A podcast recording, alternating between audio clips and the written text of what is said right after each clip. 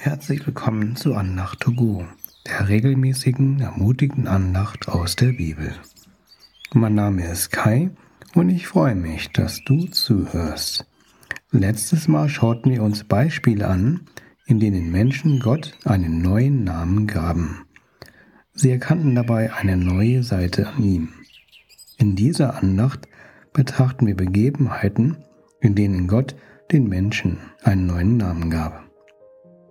Dabei segnete Gott die Menschen nicht nur mit einem neuen Namen, sondern mit einem Versprechen und sogar mehr. Wir werden uns das genauer anschauen. Wir denken zuerst über Abraham und Sarah nach. Wir lesen im Buch 1. Mose in Kapitel 17 die Verse 5. Deshalb sollst du auch nicht mehr Abraham heißen, sondern Abraham, denn ich habe dich zum Vater vieler Völker bestimmt. Gott gab Abraham eine neue Identität. Viele Jahre galten er und Sarah als unfruchtbar, was in der damaligen Kultur schlimm war. Gott versprach ihnen vor langer Zeit, dass sie unzählige Nachkommen haben werden.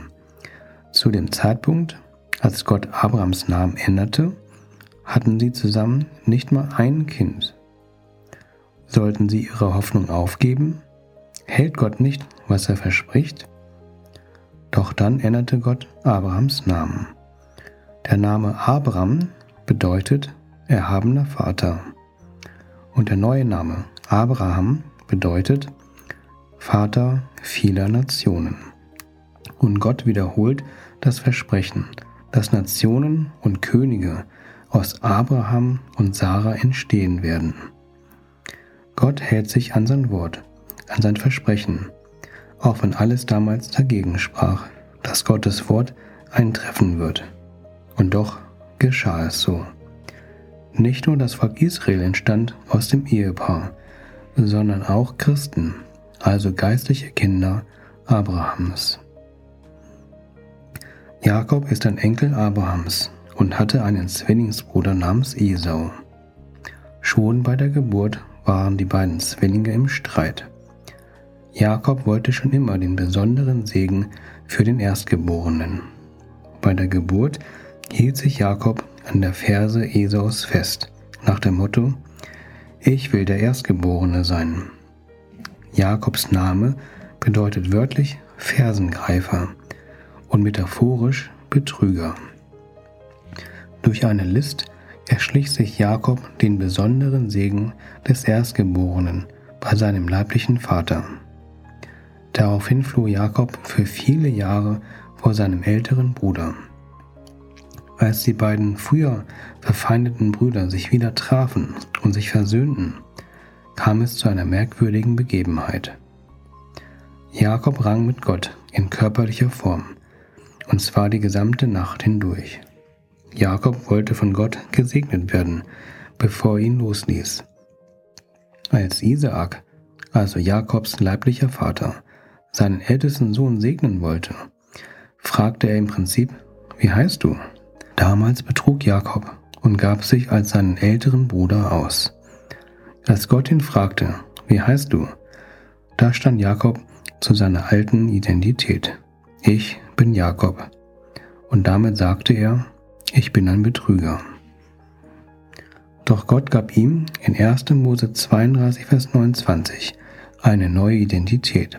Da sagte er, du sollst nicht mehr Jakob heißen, sondern Israel, Gotteskämpfer. Denn du hast mit Gott und mit Menschen gekämpft und hast gesiegt. Obwohl Jakob ein Betrüger war, hat Gott trotzdem gesiegt, und zwar über Jakobs Herz. Israel bekam den lang gesehnten Segen, dieses Mal vom himmlischen Vater. Das Versprechen, wenn wir mit Gott an unserer Seite kämpfen, dann werden wir siegen, gilt auch für uns. Das können wir in so vielen Bibelstellen nachlesen, unter anderem im 2. Könige Kapitel 6. Auch im Neuen Testament finden wir eine Namensänderung, die von Gott initiiert wurde. In Matthäus 16, Vers 18 spricht Jesus, Deshalb sage ich dir, das sagt er zu Simon, jetzt, du bist Petrus, und auf diesen Felsen werde ich meine Gemeinde bauen, und keine Todesmacht wird sie jemals vernichten. Jesus fragte gerade seine Jünger, für wen die Menschen ihn hielten. Die Antwort war für einen Prophet, Johannes den Täufer, oder für Elia. Doch Simon, sein Name bedeutet er, der hört, sprach, Du bist der Messias, der Sohn des lebendigen Gottes. Daraufhin gab Jesus Simon einen neuen Namen, Petrus. Das bedeutet Stein oder Felsbrocken. Simon, er, der hört, hörte auf Gottes Eingebung. In Vers 17b sprach Jesus, das hat dir mein Vater im Himmel offenbart. Auf dieser gewaltigen Erkenntnis, die wie ein Felsmassiv ist, baute und baut Jesus seine Gemeinde. Jesus verspricht einen besonderen Schutz für seine Gemeinde. Wir müssen uns nur an der Erkenntnis festhalten, dass Jesus der Messias und der Sohn Gottes ist. Das sind schon großartige Versprechen, die Gott nicht nur unseren drei Personen aus unseren Beispielen bereithält, sondern allen seinen Kindern.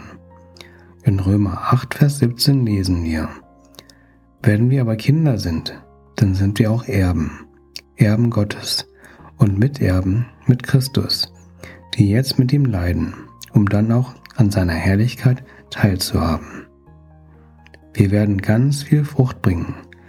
Wir werden mit Gott an unserer Seite siegen.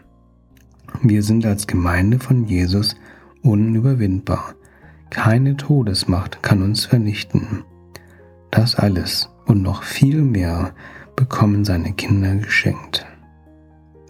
Das sagt er zu, als er Abraham, Israel und Petrus einen neuen Namen, sogar eine neue Identität gab.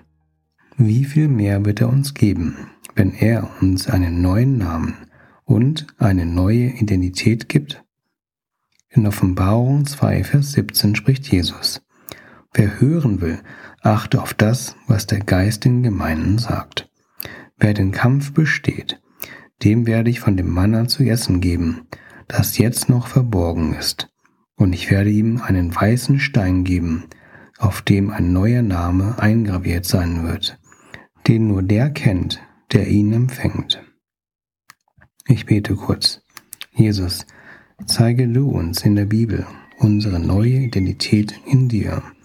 Zeige uns Versprechen, die wir vergessen haben oder noch gar nicht kennen oder in unserem Herzen noch nicht verstanden haben.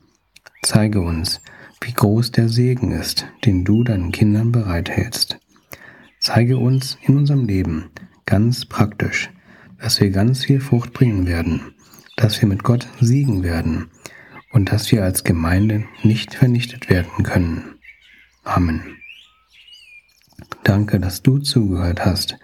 Ich wünsche dir eine gesegnete Woche, in der du deine Identität in Gott neu oder etwas mehr kennenlernen wirst. Bis zum nächsten Mal. Auf Wiederhören. Dein Kai.